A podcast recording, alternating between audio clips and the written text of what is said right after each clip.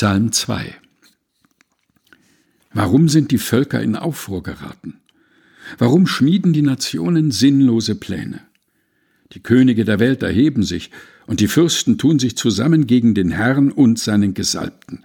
Lasst uns ihre Fesseln zerreißen, lasst uns ihre Stricke durchtrennen, dann können wir das Joch abwerfen. Doch der im Himmel wohnt, lacht darüber. Der Herr spottet über ihr Tun. Und wenn die Zeit gekommen ist, wird er voller Zorn zu ihnen sprechen. Mit seiner Wut wird er sie erschrecken. Ich selbst habe meinen König eingesetzt auf dem Zion, meinem heiligen Berg.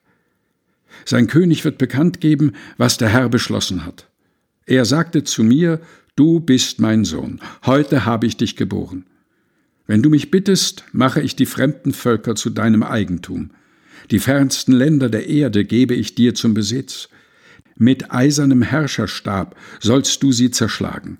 Wie Tongefäße sollst du sie in Stücke schlagen. Darum, ihr Könige, kommt zur Einsicht. Lasst euch warnen, ihr Herrscher der Welt. Unterwerft euch dem Herrn mit Furcht und küsst ihm die Füße mit Zittern.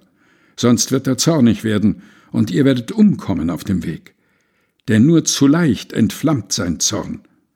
Glücklich sind alle, die bei ihm Zuflucht suchen. Psalm 2 in der Übersetzung der Basisbibel der Deutschen Bibelgesellschaft.